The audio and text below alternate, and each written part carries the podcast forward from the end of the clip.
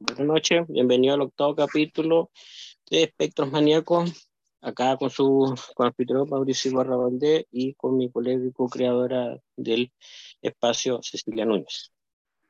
Buenas noches a todos, bienvenidos nuevamente a este capítulo, a este espacio.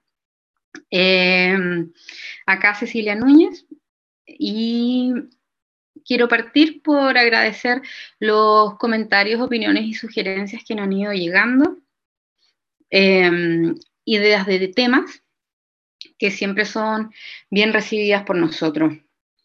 Eh, Mauri, como siempre, te dejo a ti la presentar lo que veremos esta noche.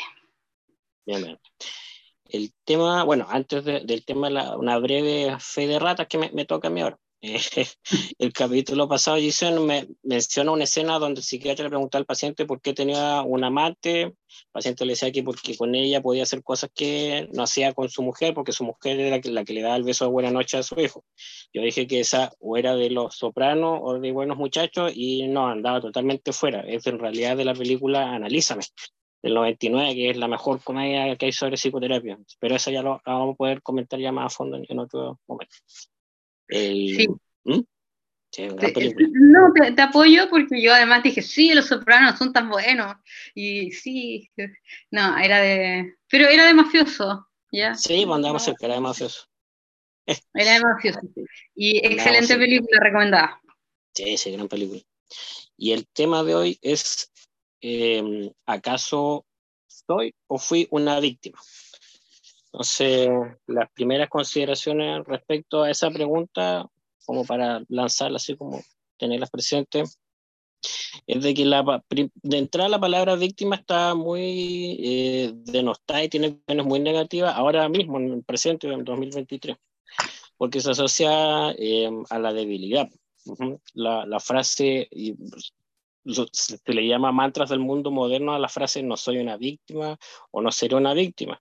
Y lo otro es que se asocia a derrota y claro, cuando alguien menciona yo soy o fui una víctima, se habla de que una etiqueta como permanente, es como que uno siempre va a hacerlo. Y mm. eso es como de entrada, que mencioné. Sí, o, o, el te hacen la víctima, aunque es un insulto. Sí. De invalidante, basta, que, que, es muy ocupado en distintos contextos, o sea, se está haciendo la víctima, eh, que la he escuchado bastante esta semana a propósito de, eh, voy a hablar un poco de política, pero a propósito de eh, un ministro que le querían hacer una acusación constitucional. Y por ahí salieron varios comentarios respecto de su identidad sexual. Entonces, varios decían, como los comentarios que no veían en internet, o varios lo decían en los medios de comunicación, que a través de eso se estaban haciendo las víctimas, ¿cierto? Como, para, como, como maquineo político para que esto no ocurra. Ese es un ejemplo de que el ser víctima eh, no solamente es una forma de eh, menoscabar al otro, sino que también es una forma que se entiende como de manipular a otros, de que alguien que puede ser víctima, que está declarando su victimización, está tratando de em, conseguir algo con eso. ¿Ya? Eh, por lo tanto, es muy impopular reconocerse como víctima. Eh, cuando pensamos con Mauricio este capítulo, em, queríamos ver cómo plantearlo eh, desde cómo nos gusta plantear acá las cosas en este espacio, desde lo, cotidiano, lo que nos toca a todos vivir día a día. ¿Ya?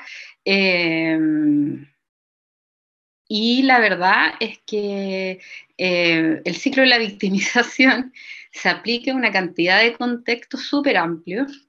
Eh, cuando empezamos a revisarlo y no solo desde la definición psicológica y los modelos que hay, sino de la amplitud del término, son muy, muy amplios.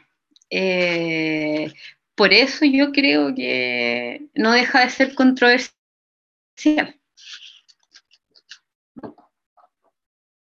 Sí, sí, de lo que estuve revisando en, literatura hay gente que como que, eh, ¿cómo se llamaba la? Es una autora de, de apellido Angel, norteamericana, no, es, no, parece con, con Pedro Angel. Entonces, otra cosa. No es no, no, no, Entonces, uno lo que decía es que la gente está dispuesta a aceptar el término como a medias, como ya, a mí me hicieron algo, pero eh, yo me autodenomino sobreviviente, no víctima. Entonces, de repente se habla de eso. Yo fui, bueno, en, Norteamérica se habla harto como del survivor, así como yo fui sobreviviente de maltrato, yo fui sobreviviente, pero. Y es como, sí, como eh, entendí las, dos posiciones, pero en realidad víctima el que se ocupa más. Eh, bueno, ahí más, avanzado el capítulo vamos a hablar de, hasta de las ramificaciones ya culturales que tiene esta cuestión, pero como a nivel ya más, más individual, claro, o sea, cuando la persona rehúsa a admitir que o fue en el pasado o ahora mismo víctima, no sé si de sus propios agresores, pero al menos de los síntomas que le produjeron sus agresores, básicamente lo que está haciendo es un, mecanismo que es muy clásico de, de los niños, que es entrar en la negación. Entonces, cuando tú te niegas a aceptar que fuiste víctima de algo, eh, inconscientemente estás como forzándote, forzando a o sea, forzándote a creer que eres de alguna manera como colaborador de lo que te pasó. Entonces, como que a mí me hicieron matonaje porque yo era muy inseguro, o a mí me, me, violaron porque andaba con la falda muy corta, o me asaltaron porque justo anduve en una cuadra donde no correspondía, o no sé, pues perdí una pierna porque justo me metí una guerra que no tenía que hacer. Entonces, claro, esa cuestión le da a uno una sensación de control pero no te ayudan absolutamente nada, ese es el, es el tema. Justamente la, la, la, la, sensación de pérdida de control es algo que se describe en las victimizaciones, o sea, de que eh, lo que te ocurrió realmente escapó de tu control. Em, eh, y la culpa no era mía, como dice la, por ahí una... Sí, exactamente. ya ni dónde andaba ni cómo vestía, porque es verdad, eh, eh, la, la, culpa no era de ninguno. Es, muy frecuente, por ejemplo, en el, se ve en el bullying escolar, que, es algo que a mí me da, me, descompone mucho, eso me descompone harto de los entornos escolares, eh, cuando he tenido que trabajar con entornos escolares, que el, discurso, a pesar de todo lo que hemos avanzado y que hay equipos especializados dentro de los colegios, el discurso sigue siendo de alguna manera que a la persona que le hicieron bullying tiene algún tipo de responsabilidad o que tiene que cooperar de alguna manera para que las cosas mejoren, ¿cierto? Así como, como esto de hacer esta mediación y todo lo demás, y la situación no fue más que violencia. O sea, le ponemos bullying en el colegio, le ponemos moving en, lo laboral, no sé cómo le van a llamar después a la violación, al robo con violencia, le pondrán distintos términos asociados, pero sigue siendo violencia. No es otra cosa más que violencia. Ya, si al niño lo tratan de, feo, de cojo, lo marginan. Eh, uy, uno escucha cosas que dices, ¿cómo, ¿cómo, estamos en estos tiempos y siguen ocurriendo? De que encierran. Eh, la otra vez escuchaba el relato de alguien que decía que eh, a su hija la habían encerrado en unos vestidores, eso, como que están, donde se cambian de ropa para educación física, y como para hacerle una broma eh, claro, todos se rieron menos ella. Eh, y para eso es como, para el colegio era casi, oye, ¿sabes qué? Eh, es que tú también tienes que flexibilizar tu posición, tú tienes que entender que algunas cosas son bromas, así como está siendo grave. A mí me parece que es grave que se hagan bromas todavía en estos tiempos de, de ese tipo yo digo de estos tiempos porque ah, si uno da vuelta por, por, la generación de que yo salí hace 20 años al colegio, eh, claro, se, toleraban más cosas ¿ah? y no se hacía nada. Al final los colegios no terminan haciendo nada. el papá es el que tiene que resolver lo traumático que fue para el niño el tema em, y hacerse cargo de aquello, ¿ya? Y eh, eh, el niño tiene que seguir yendo todos los días a ese lugar. Eh, y, nadie interviene más allá. Entonces, em, no sé cómo, yo me, me, cuestiono mucho cómo no hemos avanzado en el, estoy hablando del ámbito escolar. ¿Por qué? Porque es el ámbito donde podemos proteger a nuestros niños, ¿cierto? Donde supuestamente hemos avanzado, donde ya todos entendimos que no podemos pegarles a los niños, ¿cierto? Que el profesor no puede tratar de tarado al niño, ¿cierto? Ya todos sabemos eso ya hay incluso una tipificación de delito si un profesor maltrata a un niño que se llama el, cierto maltrato relevante, que es un tremendo avance, que la ley que se, eh, de maltrato relevante que se promulgó en el 2017. Entonces, y que es maltrato psicológico y físico. Entonces, eh, tenemos toda, todos nos damos cuenta que no, no podemos abusar de los niños, pero los niños sí pueden abusar entre ellos y nosotros como no queremos atados, eh, los colegios hacen como un reglamento de convivencia medio mediocre, así, y donde dice como que ya y los psicólogos del colegio va, mm, va a mediar con los niños, ¿mediar qué? Si, si a él lo agredieron, tiene que mediar. Eh, ¿qué, ¿Qué iban a hacer realmente? ¿Qué se va a hacer si tiene personas que están agrediendo a otras en el colegio? Eh, y eso no es más que mm, una, eh, una copia feliz del evento. Claro, una copia feliz de lo que ocurre con eh, en nosotros, en la vida adulta. Sí, pues tiene un, nombre eso, o sea, no, no, lo vi en la obra, no, la verdad es que no me acuerdo de cómo se manifiesta a nivel, a nivel micro la patología, o sea, no es la patología, es como la, la, la disfuncionalidad de los sistemas macro se traducen en lo micro, o sea, finalmente las escuelas son como una, una representación de lo que vemos en el mundo adulto también. Y bueno, y se alimentan mutuamente los dos sistemas, porque lo que pasa en las niñas también eh, afecta a los adultos. Eh, no, o sea, estaba ahí revisando el librero porque me acordé que hay un cuento de Ray Bradbury que es muy bueno sobre el bullying. Eh, está en el libro un, remedio para la melancolía y el cuento se llama Todo el verano en un día. No, no voy a contarlo ni nada, tienen que leerlo cortito, pero hermoso ese cuento. Eh, Respecto al tema de, del patronaje en los colegios, sí, pues efectivamente los cabros ya tienen más que incorporado eso. De hecho, hacen memes todo el tiempo, o sea, hacen ese típico meme de dos paneles donde sale el cabro cuando le hacen bullying y sale como, ah, el profe durmiendo, y, el profe sale, se despierta cuando el cabro que le hacen bullying responde. Entonces, como que tiene mucho que ver en realidad con, o sea, quizás ya me estoy pegando una volada, pero con una frase que dice Foucault, de que en realidad la, la escuela básicamente su propósito central es la coacción. Entonces, como eh, tú tienes que obedecer la autoridad mía de, de profesor al alumno y también al, al, niño, o sea, tú tienes que someterte al abuso que te hace el otro, o sea, a mí lo único que me interesa es que tú seas obediente a todo nivel. Entonces, eso es un tema.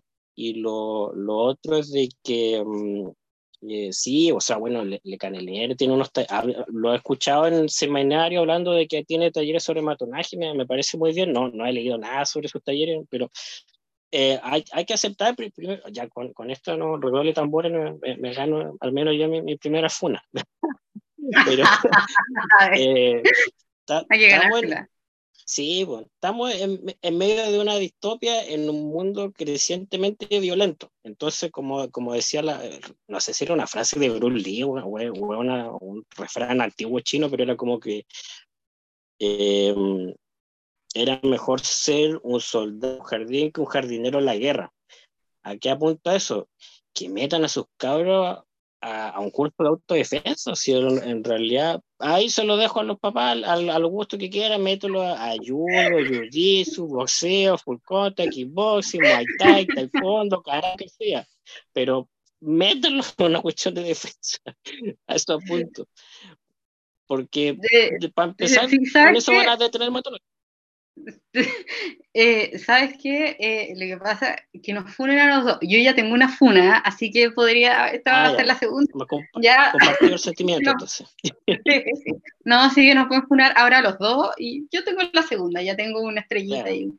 Em, sí, sí. No, ¿Sabes qué? A veces cuando uno se ve expuesto, voy a ser autorreferente y pensar, tengo una bebé, o sea, una niña pequeña. Eh, cuando eh, tuvo que entrar quizás a, este año con niños más, eh, en un nivel que había niños más grandes que ella, bastante más grandes. Eh, primero estaba como asustada y, todo lo demás. yo, mm, si a mí me decían que ella le había pegado a un niño, a mí no me parecía tan mal, porque igual eh, agradezco que en el jardín me contaban el contexto. una riña por un juguete, y él arrajuñó y ella le pegó de vuelta. y yo decía, ah, ya. Eh, ok, no, yo no, no, pedía disculpas, no decía voy a hablar con ella, sino bueno, se defendió. Eh, porque era casi, ese, patio era como la cana, porque todos los días que la mordían, que le pasaba algo, entonces, era como que luchaba por su sobrevivencia.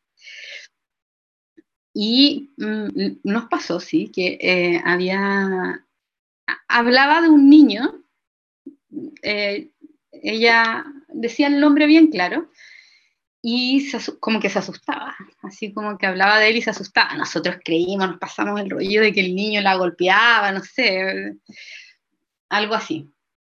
Y eh, preguntamos el jardín qué pasaba con ese niño. Eh, porque uno le pregunta, ¿y qué te hizo? Y ella no decía nada, decía, no, no, niño tanto, no, no, no, no, eso. Porque ella cuenta, ella habla, ya puede decir algunas historias breves. Y eh, no, yo creí que casi el niño la azotaba y la, la, las educadoras no hacían nada. Y eh, nos cuentan que em, el niño eh, del que habla es un niño que tiene TEA. Entonces, nuestra hija eh, era, eh, claro, que es muy amistosa, entonces es un poco invasiva con él. Y él, claro, gritaba, gritaba, gritaba, porque por este tema sensorial, qué sé yo. Y además, eh, todo el tiempo competían por la atención de una de las educadoras. Entonces, claro, cuando ella describía a este niño, lo que describía era que le asustaba porque gritaba porque ella se acercaba invasivamente a él, como quizás se acercaba a los demás, y él gritaba. Eh, aquí voy con todo esto? Que nosotros nos pasamos igual todos los rollos del mundo y casi no, no alcanzamos a decirle pégale.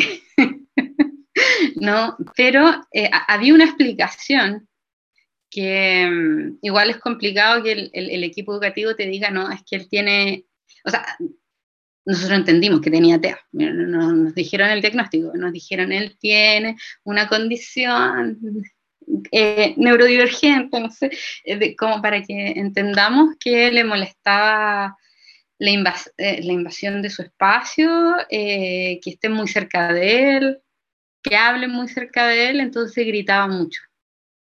yo no sé qué hicimos y Mauri, ¿quieres que te diga? Le dijimos según nosotros le explicamos, yo no sé qué le expliqué, porque ¿cómo le explica a una niña de... Sí, pues, un adulto no entiende, no tener un niño. Claro, ¿cómo le expliqué? Sabes que no te acerques de esa manera, porque por eso él se enoja. Pero algo le dijimos y lo intentamos. Y después nos contaron sí que ella cambió su actitud con él. Y parece que algo nos entendió. Entonces ahí está el, uno, el rol que pueda cumplir este mediador que es el, equipo que está ahí, ya que cuando los niños son más grandes es el profesor finalmente, o ahora hay equipo de convivencia escolar, hay un montón de gente, y uno como papá, ¿cómo va a ir a mediar las cosas? O sea, ya era como, eh, porque ella estaba asustada con la situación, entonces nosotros enrollados totales, enrollados totales, eh, quizá si hubiéramos sido un poquito más impulsivos de lo habitual de impulsivo, hubiéramos, hubiéramos confrontado a los padres, nada, no sé, pero la, niña, había una explicación para todo, ¿cierto? Em,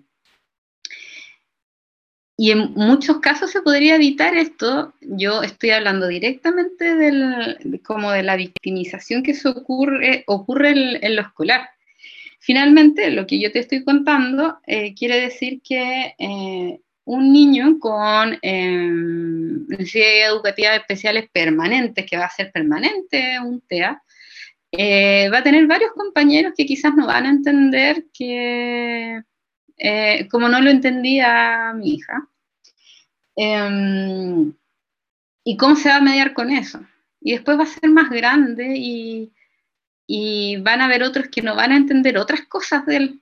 Y, a veces eh, a mí me ha tocado en, escuchar comentarios sobre niños que están en los programas de integración eh, de, de otros padres que los denostan, así como, como que casi hay que tolerar a este niño y, y este niño raro, qué sé yo. Entonces, seguimos victimizando. Entonces, nuestros hijos escuchan eso. Eh, si nosotros ahí hubiéramos dicho, uy, ¿sabes? defiéndete, defiéndete, no sabíamos de qué, sabíamos que la niña le tenía miedo. Eh, está, ella iba a ser una pequeña maltratadora, ya que estaba replicando solo lo que los frutos de sus padres no entendieron, ¿cachai? Entonces, eh, eso pasa también en, el maltrato escolar, maltrato, bullying, eso es maltrato, es que mm, los adultos no nos ponemos de acuerdo de cómo, cómo trabajarlo. ¿Cómo trabajarlo? Si todos sabemos que incluso en algunos, mm, algunas situaciones muy graves pueden terminar en, en, agresiones que son delitos, eh, porque un adulto no, no pudo mediar. ¿Y cómo vamos a mediar si nos hacemos lo mismo en los trabajos? que una realidad. Sí, Pregúntele a la, a la mutual. Sí, pues no sé, ese otro, otro tema, una temporada entera, seguro, cuestión.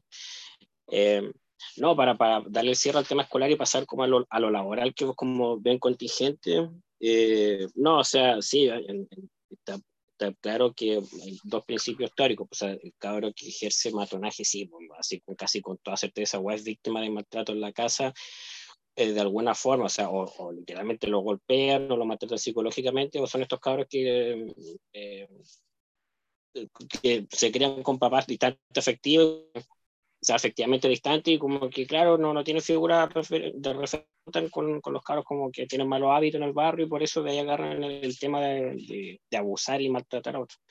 Y también está, está obviamente claro que tiene connotaciones negativas decirle a un, enseñarle a un niño, y arregla todo, porque muchos adultos, o sea, muchos arrastran esa cuestión hasta la adultez y, y, arreglan todas las cuestiones a golpe cuando son adultos. Entonces, obviamente, que, pero el, lo que se le escapa muchas veces a los psicólogos, que de repente con el tema del matonaje escolar pecamos mucho a ser hippie, pacifista, que si tú metes a un, a un chico a un taller de autodefensa, o sea, no un taller, derechamente, que, que, lo, que empieza a practicar autodefensa, este chico no necesariamente va a empezar a agarrarse a combo y patas con todo, sino que lo, los mismos profilos, seis chicos como que adquieren una seguridad, se mueven distinto, tienen un ritmo distinto, entonces los mismos matones eh, ya saben que este cabro algo tiene, algo sabe y lo dejan de molestar, o sea, ni siquiera tiene que amenazarlo, a lo mejor le, tendrá que pegar a uno que otro, porque los profes siempre dicen, no, se, se va a agarrar a combos con los ocho, no, no va a ponerle a pegar a uno y se acaba el matonaje. Entonces, por ahí va la cosa. Así que, bueno, ahora entremos al tema laboral. Sí, eh, voy a, sí, voy a hacer un breve comentario de que justamente la, como esto de defensa personal, pero más bien aprender em, mm, a, defenderte eh, de, de, manera como de una manera más técnica, más de, también aprendes a relacionarte mejor con tu cuerpo, como dices tú. Eh, eso para un adolescente que ha sido maltratado es fundamental, de reencontrar, o sea, es conocer su cuerpo. Y también para los, eh, los adultos, de volverse una víctima, de volver a sentirse seguro en la calle, no porque ay, vaya a hacer 5.000 llaves a, a, quien se encuentre el, casi armamos una nueva banda virtual, sino porque, como dices tú, te, relacionas de otra forma con tu cuerpo y ahí viene, es, un poquito de las terapias corporales, que, finalmente sanan un montón.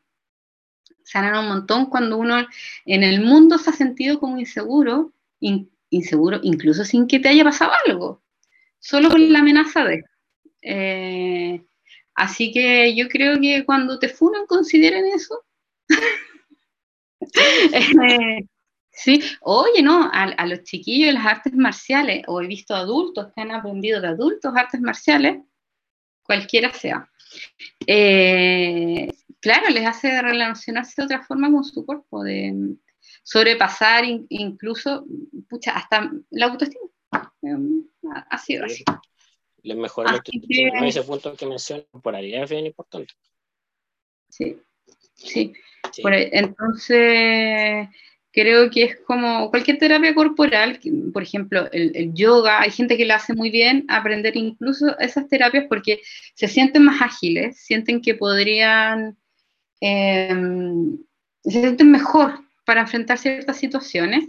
Y si uno se ha sentido amenazado de alguna forma, por ejemplo, eh, las mujeres, ahora me voy a hacer la víctima, no, pero uh, tú sabes que las mujeres eh, históricamente no nos sentimos de la misma forma en un callejón oscuro que un hombre, ¿ya? No, no, pues eso Entonces, eso es, eso, eso es algo, una realidad. Entonces, tener la sensación de que de alguna manera tú tienes el control de tu cuerpo eh, y la, mm, la conciencia corporal necesaria, que también la hacen otras terapias como el mindfulness, que te, hacen hacer como conciencia, eh, te hacen sentir más seguro en ciertos espacios sin que seas Jackie Chan, sino no es eso. Es como saber dónde estoy eh, y medir toda la adrenalina y el cortisol que va a salir de, este, de esta experiencia. Ese es el tema. Eso, sí, que... Sí, no. No, el tema del matonaje, así como haciendo el, enlace, claro, desgraciado, porque esta cuestión sí que no, no se reconoce para nada, pues, o sea, el tema de víctima ya no se reconoce, pero esto ni hablar, o sea, el hecho de que, bueno, existe el concepto móvil, pero de que se hace matonaje lo, lo entonces, o sea, está como, eh, no, no sé si es que es como arquetípico, porque de hecho es bastante frecuente de que uno tenga que relacionarse con jefes tiranos, o matones, pero ah, suele ocurrir también que uno no se lleva tan mal con el jefe, sino que con el que tiene problemas es con un compañero, o a veces ocurren situaciones donde bueno, un equipo entero le hace la cama a un, eh, a un miembro del, del, equipo, entonces esa cuestión, si tú tienes una historia de matonaje y eh, y te, te, hace reabrir todas esas heridas que quedaron eh, finalmente, entonces esa herida abierta en realidad. Entonces la gente termina, pero desecha, si ese es el asunto, con el maltrato laboral, porque es tan complejo y por qué es importante reconocerse como víctima de maltrato laboral. Bueno, el, hace un par de años, no recuerdo cuántos, no, ya varios, yo diría que cinco o seis, em, que se empezó a aplicar este formulario ISTAS eh, por ley, que es de los riesgos psicolaborales, Em, que se aplica en todas las empresas, eh, reparticiones públicas, no sé si a ti te tocó contestarlo alguna vez, eh, que es un cuestionario como de cómo te sientes en tu trabajo de alguna manera. Y e, ese, los resultados de ese cuestionario eh, después genera alertas em, sobre el ambiente laboral y puede salir en verde, amarillo y rojo, creo. Bueno, tú sabes que yo, tú sabes que yo trabajé con un prevencionista de riesgo al lado siete años, entonces pasaba escuchando estas cosas. Así que no sé si, si, estoy lo correcto, él me va a corregir, me va a reprender si no lo aprendí bien. Pero este formulario ahí está, por ley se aplicaba, tenías un plazo y qué sé yo. Y si no salía mal, no se hacía nada. Si salía amarillo, se hacía Y si salía rojo, era una intervención casi con, no sé, casi venía el Papa a hacer algo. Em, y otra cosa que ocurría era de eh, que si la empresa, eh, el empleador, digamos, tenía más de, más de dos casos, creo, o no sé si era solo con uno, de eh, denuncias en la mutualidad respectiva de mm, desgaste, acoso laboral, maltrato laboral, comprobada, es decir, que la mutualidad dijo, esta persona realmente tiene una enfermedad de origen laboral por acoso, eh, se, inmediatamente pasan a ser rojos. Eso existe todavía. ¿Ya? Eh, el, cuestionario es, si uno, claro, lo ve como si, uno lo ve como psicólogo, como que tiene 12, no sé si 12 preguntas, eh, no, son un poquito más, y dice, oye, ¿esto cómo va a medir realmente lo que yo siento acá?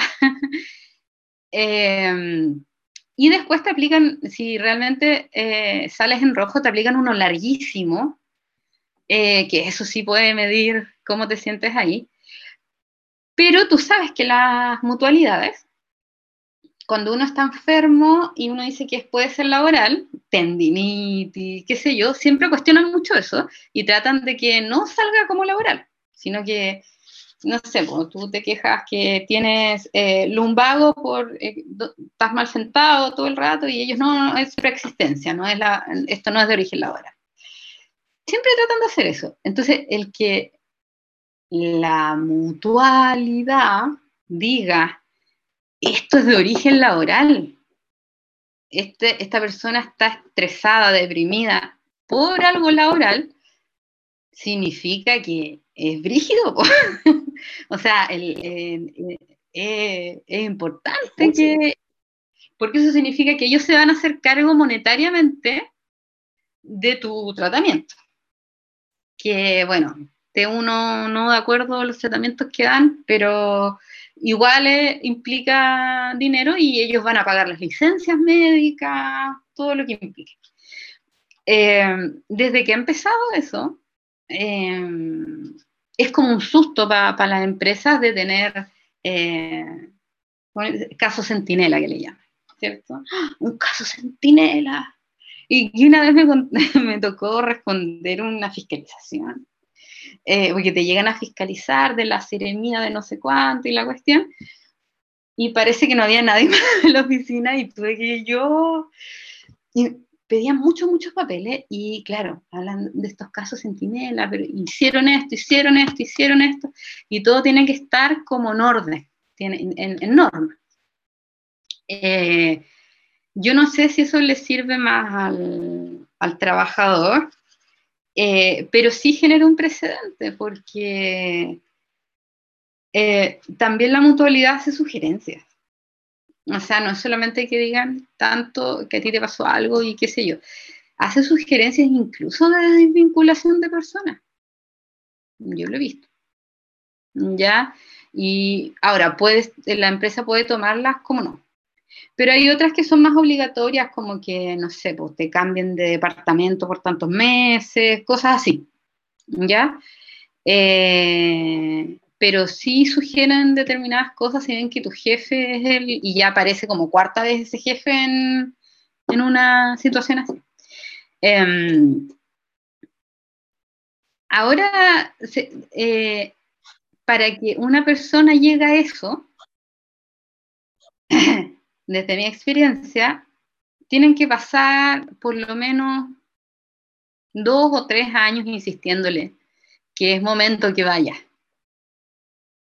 Eh, tú eh, ves a alguien desgastándose así, o incluso llegan a pueden llegar a la consulta privada, donde, no sé, Mauricio, uno se podría llenar de dinero teniendo ese paciente a costa de, Y que no reciba lo que le corresponde a la mutualidad. Igual va a quedarse con su psicólogo particular, pero, eh, pero para que esa persona quiera hacer algo respecto del tema, implica reconocerse como víctima. Y en el entorno laboral, reconocerse como víctima mm, es, mal visto. Después crees que te pueden perseguir de otra manera. Em, al final como que el único que pierde es uno, ¿cierto? Eh, como que mm, no realmente, ya, ahora voy a cumplir mi horario hasta las 6 de la tarde y ya te empezaron a mirar feo porque les gustaba que te quedaras a las 8, hasta las 8 y gratis, ¿cachai? Entonces ya no te miras tan bien. Tenemos mucho eso en, yo no sé si en, otros países, por lo menos en la cultura chilena, esto de, que como que tuvieras que sufrir en el trabajo y, y mientras más sufres y haces extra, de hecho, las evaluaciones laborales que eh, hacen es como las, notas máximas puntúas cuando haces más de lo que te corresponde. Entonces, ¿cómo? y, qué es más de lo que corresponde? O sea, limpiar el baño, no sé. Eh, entonces, ¿cómo ¿Cómo convencemos a alguien de que podría ser víctima? De, eh, de acoso, de maltrato. Eh, el acoso es algo más, ¿cierto? Más... Ay, se me fue la palabra. Sostenido en el tiempo, ¿cierto? El maltrato pueden ser episodios únicos. Eh, pero reconocerse allí, uno adulto, creyendo que tú tomaste tus decisiones y sobre todo eh, pensando que quizás puedas perder tu carrera. O sea, que el mundo se va a acabar ahí, porque se piensa, ¿cierto? Eh, acá yo hago algo, me, van a tachar de problemática y se terminó todo en la vida. Eh, entonces, el, maltrato laboral, de, bueno, como te digo, está toda esta ley que yo no sé si, yo no, no, tengo estadísticas ahora, si ha aumentado las denuncias desde su... Y si realmente la gente se está atreviendo a hacer estas denuncias. No son empleadores, porque denuncias al empleador. Sí, pues no sé, es el asunto. Y tiene que está muy relacionado con el tema también de, bueno, aquí toda la victimización, pero igual con el abuso sexual y las agresiones, porque si la persona no, no, no busca una no busca justicia finalmente porque no se la van a dar, pues se sabe que no se la van a dar, entonces los trabajadores están tremendamente desprotegidos, así como ya más, no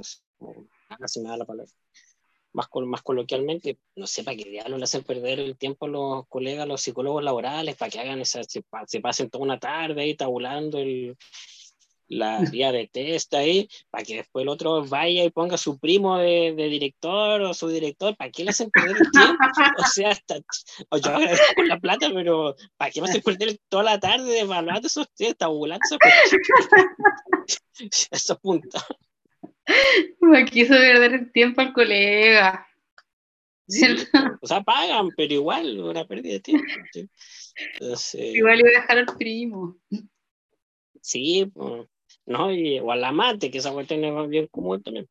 Entonces, no, y lo, y lo otro igual es de que, mm, eh, claro, o sea, es el tema también con, con, con, los trabajadores, saben que están totalmente desprotegidos eh, se me acaba de ir totalmente el curso de pensamiento. Más sí que, mira, lo que pasa es que quizás este tema igual te afecta. Sí, muy probablemente. Em, a todos un poco, eh, en alguna etapa de la vida, ¿cierto? Porque ¿sabes qué pasa también? No sé en tu experiencia, voy a, voy a te lo voy a preguntar como desde, lo, desde como psicólogo, experiencia personal, pero igual a veces tienen que pasar hartos años y una vez salido de esta relación violenta como para entender que fue una relación violenta. Eh, sobre todo cuando uno es más inexperto, que es muy similar a lo que ocurre en las relaciones violentas de pareja. Eh, te cuesta salir de ahí. De algún modo te dice, eh, tú quieres seguir ahí y, y, como que todos te dicen, oye, ya, es que lo mejor es que te vayas de acá, busca otra pega. se me perdió. Mm. Sí, busca, ah, mira, te leí el pensamiento, como místico. El, busca otra pega y todo, y como que te quedáis pegado de que no, yo no puedo porque quizás no hay más pegas, que esta es la mejor pega que yo podría tener porque, no sé, no, de alguna manera te convencieron que solo puedes estar ahí. Eh, a mí me ha pasado, pero yo creo que cuando era más, más cabra, pues, cuando uno tiene menos experiencia de que, y, crees que las cosas son, pueden ser finitas, o sea, que, va, a terminar ahí tu vida. Eh, y como que vas a decepcionar a alguien si te quedas sin trabajo. Eh, siendo que eh, si te puedes sostener de alguna manera, te puedes mandar a cambiar si no, no ocurre nada malo con eso pero entender que estás sufriendo y que hay una situación de maltrato, yo, yo recuerdo que en, en, un trabajo yo sentía los pasos de una persona que trabajaba conmigo, ni siquiera era mi jefa, solo una, una persona que trabajaba conmigo. Y a mí se me apretaba la guata, me daban ganas de ir, así como de ir al baño, mal, solo escucharla. Si escuchaba su voz, era peor, ¿sabes? Que empezaba a sudar, así como mal. Y yo era un poco su superior, o sea, yo tenía que coordinar, yo la coordinaba, digamos, y, y le tenía terror, le tenía terror. Y, y me, no, no, sé, no sé cómo entendí que había que salir de ahí, pero había que hacerlo y busqué lo que fuera. Eh, porque cuando era un malestar físico, ya me acordé, me empezaron a dar alergias, una degeneradas alergias. yo quedaba deformada, mi cara así de, me iba así, dejaba, esas que se te cierra la, que te tienen que inyectar realmente y todo, y era puro, esa, esas alergias no me han vuelto nunca más en la vida. Eh, y era, claro, yo creo que, había algo que, que, me hacía sentir que yo tenía que aguantar eso. Eh, si no, no, era, no era fuerte, no, no era un sobreviviente, como dicen los gringos, ¿cierto? Eh, ella es sobreviviente de violación, ella es sobreviviente de violencia doméstica no es víctima. Eh, y, yo creo que ahí está un poco el juego. Eh, y sí, quizás los trabajos no, no llueven del, sobre todo en estos tiempos, sobre todo donde existimos tantos profesionales, ah, nos vendieron tanto la pomada que había que ser profesional.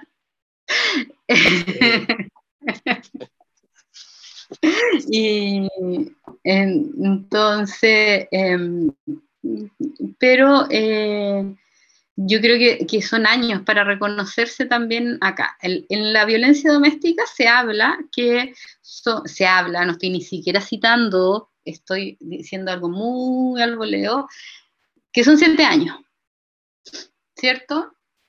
Me acuerdo, no sé si tú te acuerdas de eso, eh, Mauricio, cuando salió el caso Caradima, de ahí salía Hamilton hablando 30 años después. Todos decían, ay, ay, ¿por qué habla ahora? Sí, pues eso. ¿Cierto? ¿Por qué habla ahora? Y, bueno, eh, tuvo que hablar nomás porque la mujer habló, su señora. Eh, y como que se filtró y la cuestión, esa es la historia. Pero eh, esa es la típica de, cuando la víctima que, que devela que fue víctima después de mucho tiempo. Eh, ese, ese, otro elemento que se reproduce en distintos cuadros de victimización. Sí, toma sus tiempos y eso, eso es lo otro también no es fácil. Eh, así como para sobre, porque igual da, da como un capítulo aparte, pero de por qué se arma la negación. O sea, a nadie se le ocurre espontáneamente decir, eh, en este no asumir que, que, no, que lo que me están haciendo está mal, pero ya no voy a hacer nada al respecto. No, esto se produce la intersubjetividad, o sea, la interacción con los papás. Uno aprende que uno no, no puede pedir ayuda porque no te la van a dar y eso después de adulto. Y a nivel cultural, claro, eh, uno intenta, no sé, contactarse de repente con, bueno, ya está, ya vimos, está claro que las instituciones no, apoyan en nada, pero de repente incluso los, los mismos amigos no, no, apoyan en nada en realidad, o sea, o, hacen lo mejor posible, pero siempre es como de ya, te da vuelta a la página, o sea, están, están apuntando al, al mito ese de la cura instantánea, que es una cuestión que finalmente entonces, claro, a, que apunte como a nivel más macro, que bueno, un sociólogo la podría explicar mucho mejor esto, pero eh, y claro, o sea, eh, las víctimas de maltrato no logran encontrar un eco porque está lleno también de víctimas de maltrato en negación, víctimas de toda clase de cosas, de eh, abuso, negligencia, maltrato escolar, maltrato laboral. ¿Y cómo sabemos que finalmente esta cultura está llena de víctimas? Bueno, por el, lo espantoso índice de consumo de drogas que hay. Detrás de todo consumidor de droga hay una víctima prolongada de trauma. Entonces, es por eso está, lleno de víctimas y finalmente más que en su afán de estar en negación no, no quieren escuchar al otro pues, y, es y es una de las complicaciones que trae a nivel como social que uno no se reconozca como víctima que le hace víctima o sea, le hace daño a otra víctima. No sé cómo no sé si, si has visto el cuervo. Sí. Sí un clásico de la adolescencia cuando está peleando el driver con Tintín y antes de clavarle el cuchillo le dice pues víctima acaso no lo somos todos y ahí está, eso es una, una, frase como para el bronce. Sí, pues. No lo de alguna manera, alguien te va a victimizar quizás alguna vez en el alguna vez en la vida. Yo estuve eh, haciendo un, este, este, es una, una revisión muy cuantitativa. me metí en la página de la fiscalía solo para ver un poco si e, era, era tan cierto como esto de el dicen que, eh, para ver los índices de victimización, ¿ya? Y hay un reporte del primer semestre, o sea, del primer trimestre, que es del 1 de enero del 2023 al 31 de marzo del 2023, esa es la última. Y la cantidad de victimización, eh, mm, estamos hablando de esto, y esto es lo que se ha denunciado, o sea, imagínate lo que no se denuncia. Eh, 385.376 víctimas de algún delito, ¿ya? De algún delito. Son más hombres que mujeres. El 51,98% son hombres y el 48,02% son mujeres, ¿ya? Pero esto implica todos estos delitos, o sea, vea, no los voy a nombrar todos, pero es delitos contra la intimidad, delitos de de mm, tránsito, eh, delitos sexuales, está dividido, sí, ya eh, lesiones, hurto, homicidio, femicidio. Eh, entonces, bueno, por eso los hombres aparecen más victimizados, pero en la violencia intrafamiliar, obviamente las mujeres denunciamos y somos más víctimas, llegando al 75% que denuncia. Estos son, son hombres. Eh, y esto va a ser una va haciendo una diferencia por región y en la categoría de los delitos de violencia intrafamiliar igual es súper amplia, ¿eh? algunos que no hay, es amenaza, delito sexual, desacato, femicidio, incendio, incumplimiento de pensión de alimento, todo, todo eso, secuestro, o sea, eh, en Chile hay secuestros, imagínense, y, por violencia intrafamiliar, miren la cuestión. Em, y tienen una parte especial de la ley 20.084, que es la de ley penal adolescente. ¿Ya? Em, que son números más que tienen que ver con los delitos, que, cometen más que la... no, es la victimización. Eh, pero si hablamos de, solo el primer, o sea, el primer trimestre, estamos hablando de harta gente que denunció. Eh, y como te digo, de todos los delitos de la vida, así como hay delito económico, todos, o sea, podemos ser victimizados de distintas formas. Eh, pero estoy hablando de los que son delitos, porque el que nos acosen en la pega no es, no es delito. ¿Ya? El que eh, incluso pasa en grupos de vecinos, que los vecinos mm, se lleven mal conmigo y me vengan a tirar basura a la casa, a veces ahí mm, es, muy amplio. Em, y voy a recordar algo eh, bien que viene en la psicología social y que es que tiene que ver que cuando las personas estamos en grupo, eh, igual como que mm, nos ponemos más brígidas. No, el, estar en grupo como que nos disociara un poco y nos hace ser como uno, sobre todo para la agresión, eh, eh, que es un fenómeno, yo lo encuentro brutal y, se ve mucho, bueno, sucede como en los colegios y sucede en, en, los grupos laborales, como un grupo completo contra una persona, no solamente uno. Sí. Eh, entonces ahí no sabes al final quién es el que está... No hay ni un líder, no queda ni claro eso. Eh, ese es, un fenómeno de grupos, de los terribles fenómenos de grupos. Sí, bueno, y eso como retomando y dándole como el cierre a, a ese, esa idea que se me fue, claro, uno los, los pacientes los puede tener en terapia y todo, y, y uno los vender y los va a recibir y todo, pero uno no, no los va a sermonear, pero uno como que de alguna manera les va a tratar de hacer entender de que tienen que irse a ese trabajo porque es una fuente de estrés. Ahora, el problema es, eso está bien, pero económicamente no es tan bueno porque igual, ¿por qué este paciente tiene que irse a este trabajo si es su fuente de ingreso? Entonces, claro, y finalmente uno se encuentra como saltando de trabajo, igual que, que los canguros, y finalmente es porque uno entra, entra y sale de ambientes disfuncionales porque lo están trabajando un rato atrás, o sea, los procesos de selección o sea, voy a decir que son poco rigurosos, o sea, a lo mejor son rigurosos por parte de los colegas, pero a la hora de los que hubo, arman equipos pareciera como una, especie como de, de, estofado con la gente más disfuncional posible, entonces, claro, ¿quién va a querer? Entonces, eso hay, una pega que tienen que hacer acá los, legisladores respecto a eso, para proteger al trabajador de este tipo de cosas. Sí, bueno, tú sabes que eh, el el poder que tiene el, colega que hace la selección, en una selección no es ninguno. Eh, uno puede poner eh, en, mis años mozos, que ahí le hacía su freelance de evaluación laboral. Eh, recuerdo una vez que era un cargo alto para agente, es decir, el gerente de un lugar. Y, eh, entre, eh, le hice el ciclo laboral a cinco personas. Y a cuatro estuvieron bacán, pasaron todo bien. Y uno lo puse que no estaba apto para el cargo y todo.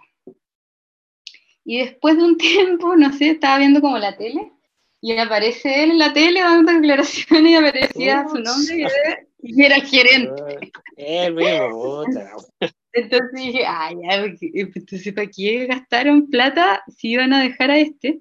Y claro, ese gallo era el que menos plata pedía, sí. Todos los otros ah, se pedían más. Eh, me acuerdo de eso. Entonces, em, después otras eh, grandes empresas ah, del retail que te pedían que cambies el informe porque esta es una buena persona, tú no, tú no la entendiste. Entonces, em, el, psicólogo ahí puede filtrar que no se te pasa un psicópata, pues, no más. Pero en la medida que la empresa quiera que eso ocurra, pues.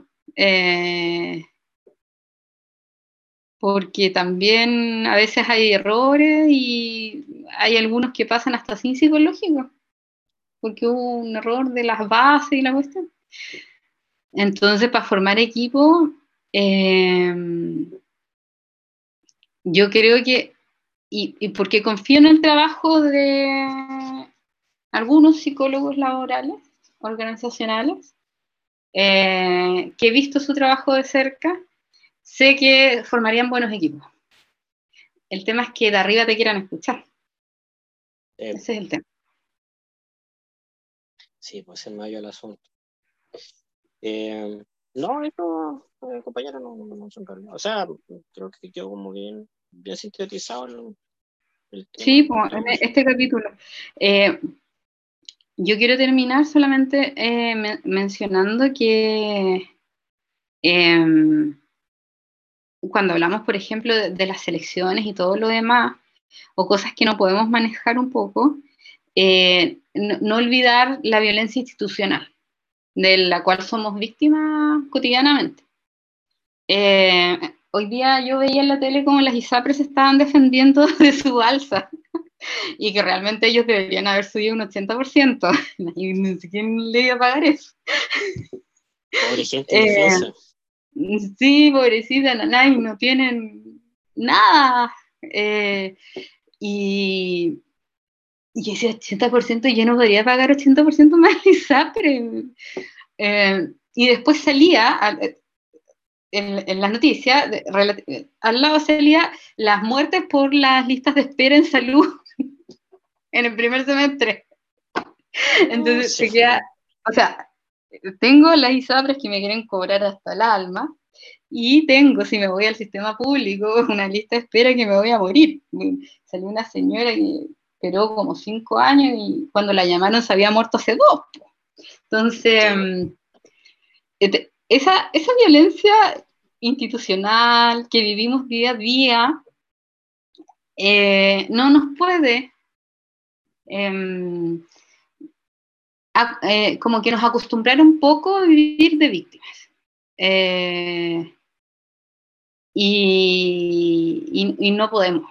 Em, estoy llamando a la revolución. No, no estoy llamando a la revolución, pero sí eh, algunos de los argumentos, por ejemplo, del, em, de cuando existió ese llamado estallido social, era esta, la rabia con esta eh, violencia institucional. Eh, entonces yo creo que en, la medida que igual permanezcamos mm, no sé si alertas, pero sí conscientes. Ya, si yo le voy a pagar a Elisa por lo que ellos me dicen, ya yo voy a estar en la lista de espera 10 años. Pero yo sé que soy una víctima de esto. Eh, y eso no es hacerse la víctima, como dicen algunos por ahí. Eso no es andar llorando. No es que si trabajaras más, tendrías más. No, no, no, no. Eh, eso no es ser víctima. O sea, no, es hacerse la víctima, es ser víctima. Y somos víctimas de muchas instituciones. Eh, y eso nos hace eso nos permite que luego nos acostumbremos a, ser víctimas más internas en estas partes, según yo. Eso, con eso quería cerrar. Sí, no, concuerdo plenamente. Así que, bueno, eso de momento quedaríamos pendiente de lo que el tema que surja para el próximo capítulo, así que ahí. Sí, que quedamos, eh, por favor, si quieren cualquier comentario en el Instagram de, ay, ¿cómo es? Psicólogo Mauricio Ibarra Valdejo. Ahí, ahí nosotros subimos también la información del podcast y ahí pueden hacer los comentarios. Eh, bien recibidos serán. Sí, no, en el canal igual pueden preguntar, o sea, en la página de la cuenta del podcast ahí en Spotify también. Ah, ok. Okay. que, o sea, yo no ocupo ese sistema, pero quiero ver cómo funciona también. Ya, por favor, entonces háganlo, porque yo no sabía, porque soy una tremenda ignorante de... No, sí, yo lo sabía, pero tampoco lo he visto, entonces por eso, para que alguien lo inaugure, porque para ver cómo funciona, entonces... Por favor, aquí alguien nos haga un comentario. Claro. Ya en, en Spotify. ¿sí? Sí, o en Instagram, donde sea, sí. Todo Ya, pero para probarlo, para probarlo, ¿ya? Sí, para probarlo. Así que buenas noches a todos. Sí, así que eso quedamos. Buenas noches, saludos a todos. Ya. Estamos viendo comer.